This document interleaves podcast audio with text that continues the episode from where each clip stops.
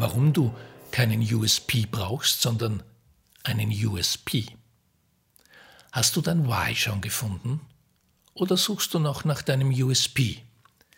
Seit der legendäre Rosser Reeves 1940 den USP gebar, weiß nämlich jeder, dass ohne den überhaupt gar nichts geht. Im Marketing, in der Werbung und sonst irgendwie auch nicht. Alles und jede braucht einen USP, so wie heute eben alle nach ihrem Warum fragen. Deshalb ist Rosser Reeves bis heute legendär und war angeblich sogar eines der Role Models für den offiziellen Madman, Don Draper. Aber wer war das nicht in den Werbewunderjahren an der Madison Avenue? Der famose Howard Gossage vielleicht, aber der war ja in San Francisco tätig.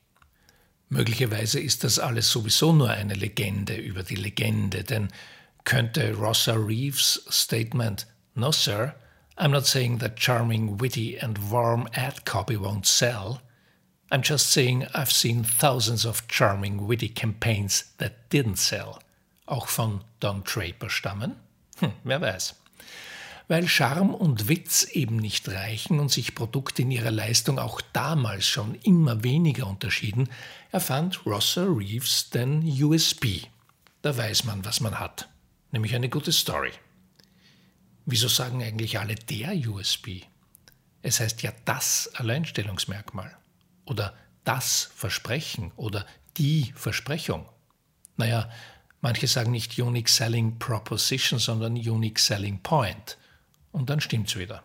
Hauptsache, man hat ihn, sie, es, USP also. Außerdem ist mittlerweile sowieso das Warum der neue USB. Das Warum fand bekanntlich Simon Sinek und schrieb auch empfehlenswerte Bücher über seine Entdeckung. Ist das bloß ein Zufall, dass er ebenfalls in der Werbung begann?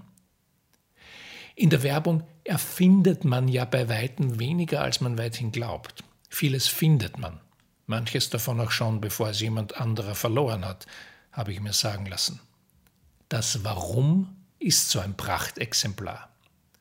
So schrieb der heilige Viktor Frankl in den 1940er Jahren über seine Höllenzeit im KZ. Die Devise nun, unter der alle psychotherapeutischen oder psychohygienischen Bemühungen den Häftlingen gegenüberstehen mussten, ist vielleicht am treffendsten ausgedrückt in den Worten von Nietzsche. Wer ein Warum zu leben hat, erträgt fast jedes Wie. Dieser Satz blieb ihm Leitsatz für seine Logotherapie. Und die allerhöchst verehrte Ingeborg Bachmann schrieb in Malina über nämlichen Nietzsche-Satz: Es kommt mir eine Ahnung, dass er aus dem braunen Schulheft ist, auf dessen erste Seite ich in der Neujahrsnacht geschrieben habe, Wer ein Warum zu leben hat, erträgt fast jedes Wie.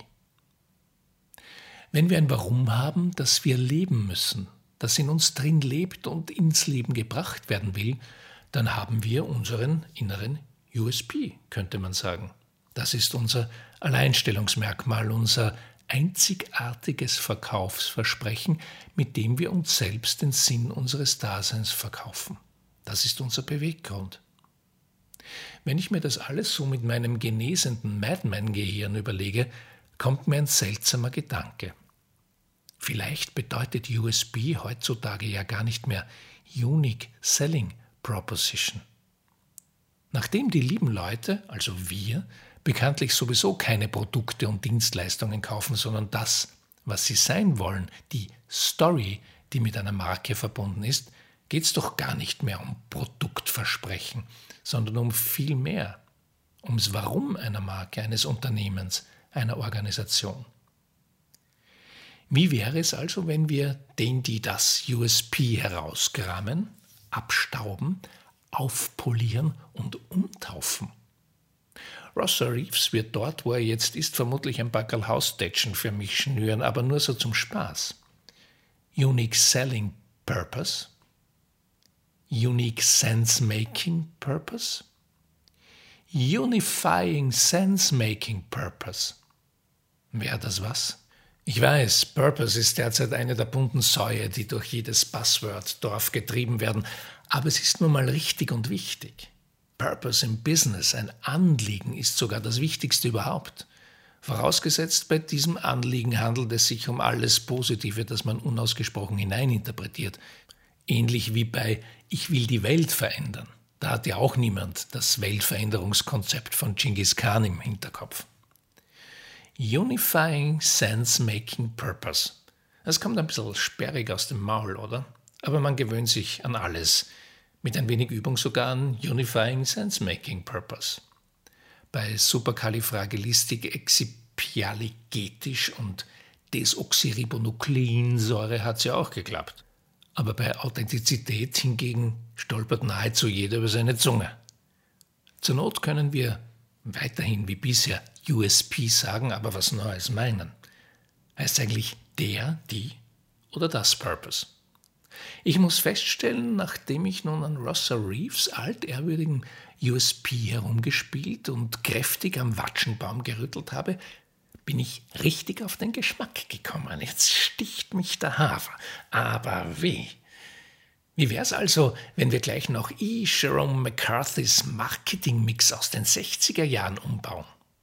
Mein Vorschlag, fügen wir zu den vier Ps Product, Price, Place und Promotion noch zwei Ps dazu. People und Purpose. Deal? Und wenn wir schon dabei sind, könnten wir in einem Aufwaschen gleich auch noch Steve Jobs widersprechen, und zwar in Sachen Make a Dent in the Universe. Wie wäre es, wenn wir keine Delle im Universum hinterlassen, sondern die vielen bestehenden Dellen ausbeulen, eine nach der anderen, aber dafür etwas leuchten lassen? Unseren Purpose zum Beispiel.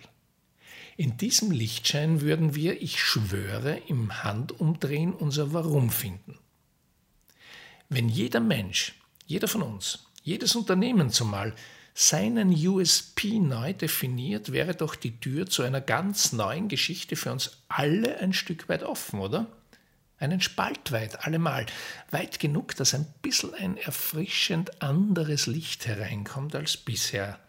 In diesem Licht könnte jeder von uns, allen, jedes Unternehmen, jede Organisation anderen positive Signale senden, Zuversichtsimpulse geben und alle anderen dabei unterstützen, dasselbe zu tun. Jeder dieser Impulse wäre ein echtes Alleinstellungsmerkmal und insgesamt wirklich uniker als Selling, finde ich. Daraus entstünde womöglich sogar ein Morgen, das das Zeug zu einer neuen einer besseren Geschichte für uns alle hat, die von uns allen handelt und unsere Stärken multipliziert, anstatt wie die alte Selling Story uns auseinanderdividiert im Besiegen, Übertrumpfen und Ausstechen. Wenn wir das füreinander tun, dann tun wir das gleichzeitig auch für uns selbst. Es geht dabei um alles. Es geht ums Ganze, um unser Warum, unseren Purpose, um unsere innere Geschichte und die schmerzlich gähnende Leere, die entsteht, wenn sie fehlt. Viele spüren das. Und damit es jetzt nicht heißt, ich traue mich nur auf Ikonen losgehen, die nicht mehr auf Erden sind, steige ich hiermit zum guten Schluss noch gegen meine Großmutter in den Ring. Wer sie kennt, weiß, ihr zu widersprechen ist keine gute Idee. Trust me on this one, ich kenne nicht nur sie, sondern auch ihren hammerharten rechten Haken, der schneller aus ihrem Ärmelchen fährt, als Lucky Luke ziehen kann, der bekanntlich schneller als sein eigener Schatten zieht. Also widerspreche ich lieber nicht, sondern erlaube mir eine aktualisierte Bearbeitung deines Cri de Guerre, liebste Oma.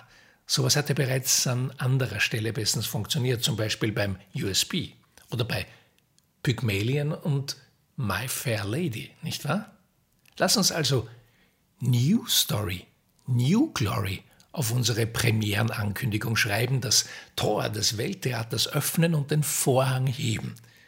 Das Stück, das dann über die Bühne geht, handelt davon, wie eine neue Geschichte uns unendlich stark macht als Menschen, Teams und Gesellschaft. Und jeder gewinnt. Und ich bin fest davon überzeugt, dass meine Großmutter die alte Story to Dead, die zwar ziemlich viele Jahresringe unter den Augen hat, aber im Herzen jünger ist als Billie Eilish, in nicht allzu ferner Zeit diesen Remix ins Herz schließen und nicht mehr das sagen wird, was sie Russell Reeves bereits auf seiner Lucky Strike Packung kalligrafierte. No story, no glory.